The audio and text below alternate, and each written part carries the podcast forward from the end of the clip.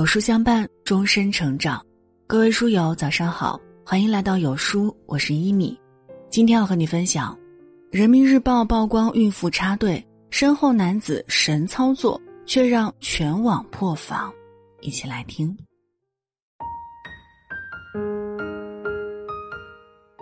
最近朋友圈被一段监控录像刷屏，《人民日报》更是直接曝光。原来在江西宜春的一家医院大厅里，一位孕妇走进队伍最前面的男子，一边鞠躬一边询问能否让自己先挂号。男子听后很善良的让孕妇排到自己前面，为了不影响后面排队的人，他立刻转身向队尾走去。但接着出人意料的一幕发生了，排在男子后面的其他人紧跟其后，像接龙似的依次也排在队尾。就这样，一个人接着下一个人，长长的队伍转了一圈儿。最初让孕妇插队的男子又重新回到队伍最前面。短短几秒，每个人仍在原来的位置，仿佛什么也没有发生，却感动无数网友。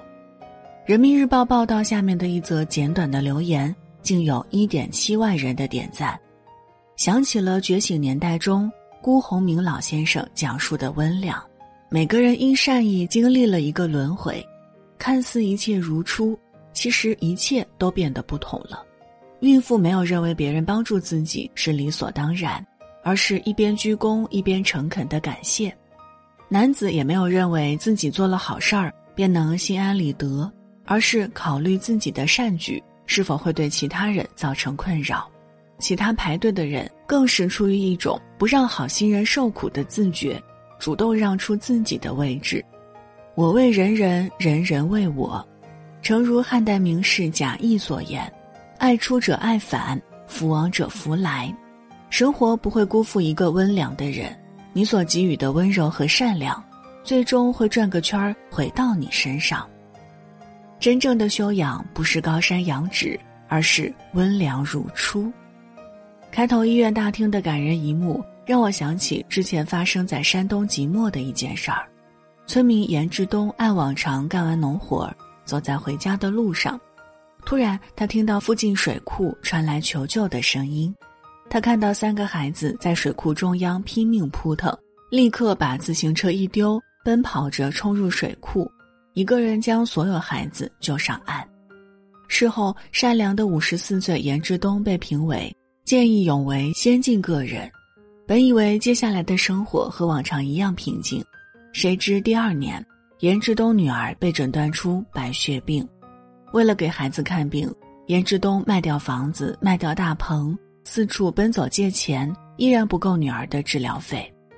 网友得知严志东的遭遇，立刻主动通过各种渠道为他筹集医疗费。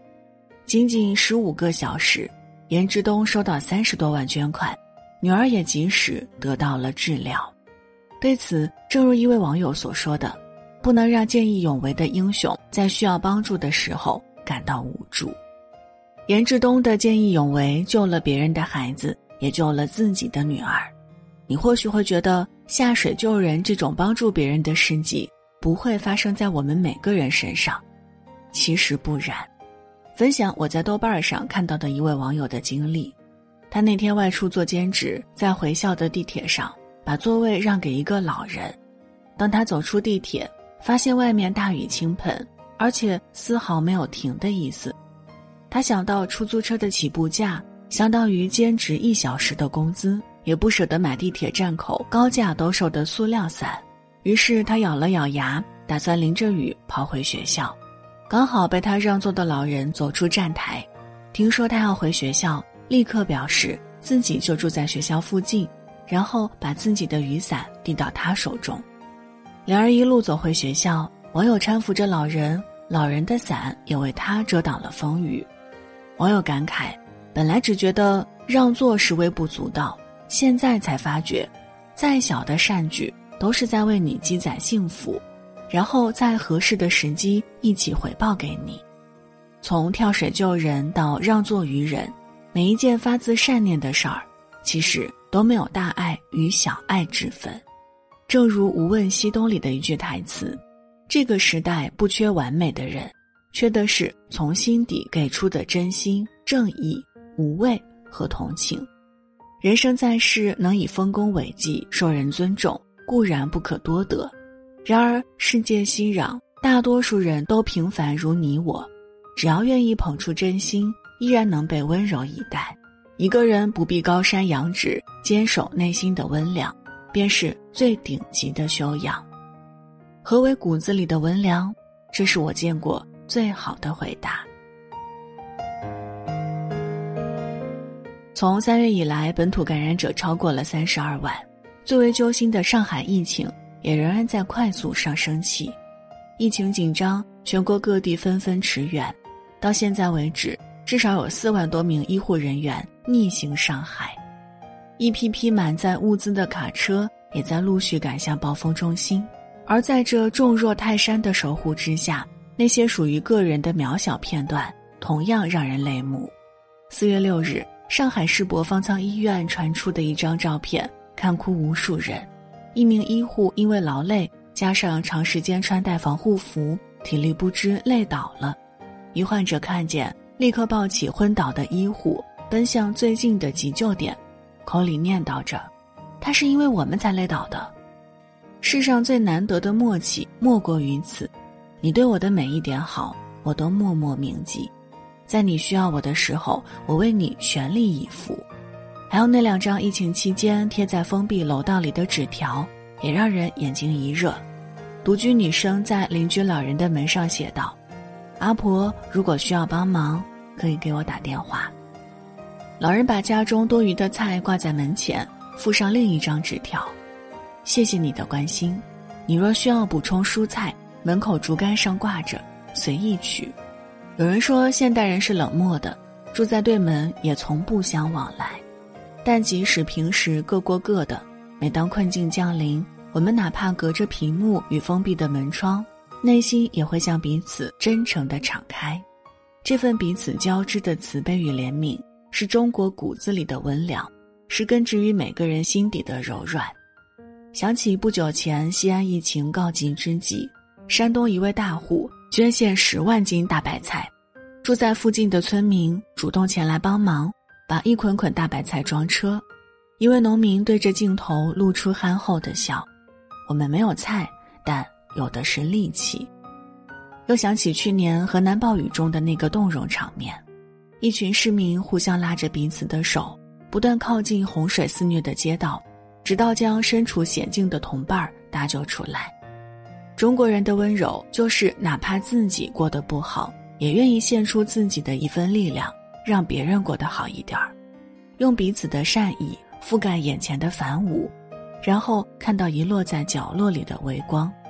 面对灾难和疫情，我们个人往往显得十分渺小，但正是每个人心底不曾泯灭的温良，汇聚成了普通人善良的底色。生来温良是中国人骨子里的浪漫。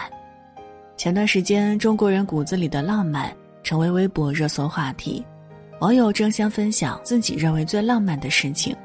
为袁隆平爷爷设计一款燃放后呈稻穗状的烟花，在烈士墓前放上一块巧克力。他们为了今天付出了生命，应该让他们尝尝今天的甜。还有结束不久的冬奥会，焦虑失眠的运动员。在凌晨时分，独自来到餐厅，餐厅的志愿者们立刻放下手中的工作，和运动员聊了起来。两拨人甚至在餐厅跳起了舞。在志愿者的陪伴下，运动员内心也没有那么焦虑了。这就是中国人的浪漫。浪是柔润如水的善良，慢是漫漫无际的温柔。哪怕世事无常，我们依然笃定的相信。我以爱吻世界，世界也会报之以歌。我们用多情的心感知冷暖，乐于分享自己的喜悦，也对别人的苦涩感同身受。哪怕自己身处困厄，也不忘对身边人嘘寒问暖。在薄凉的生活里，彼此偎依取暖。正如辜鸿铭在中国人的精神中写的那样：“中国人的温良是同情和人类智慧的力量。”是人性深处的情感，也是心灵的激情，而这正是中国人与其他民族不同的地方。生来温良是我们刻进骨子里的浪漫，在岁月的长河里，这份浪漫陪伴每个普通中国人，挨过苦难，走过繁华。听过这么一句话：人生就像一个盲盒，不是每次善意的付出都能得到同等的回报。人事纷繁，人性的复杂，总有善良被搁浅，好心被辜负。命运便是如此，薄情与眷顾连篇上演，并不考虑你此刻的付出。然而，一经命运的薄情，便抛弃曾经的良善，又何以领略命运眷顾的一面？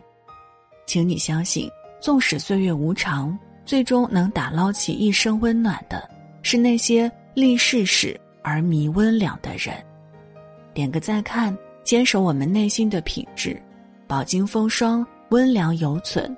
不舍爱，与温柔的活着。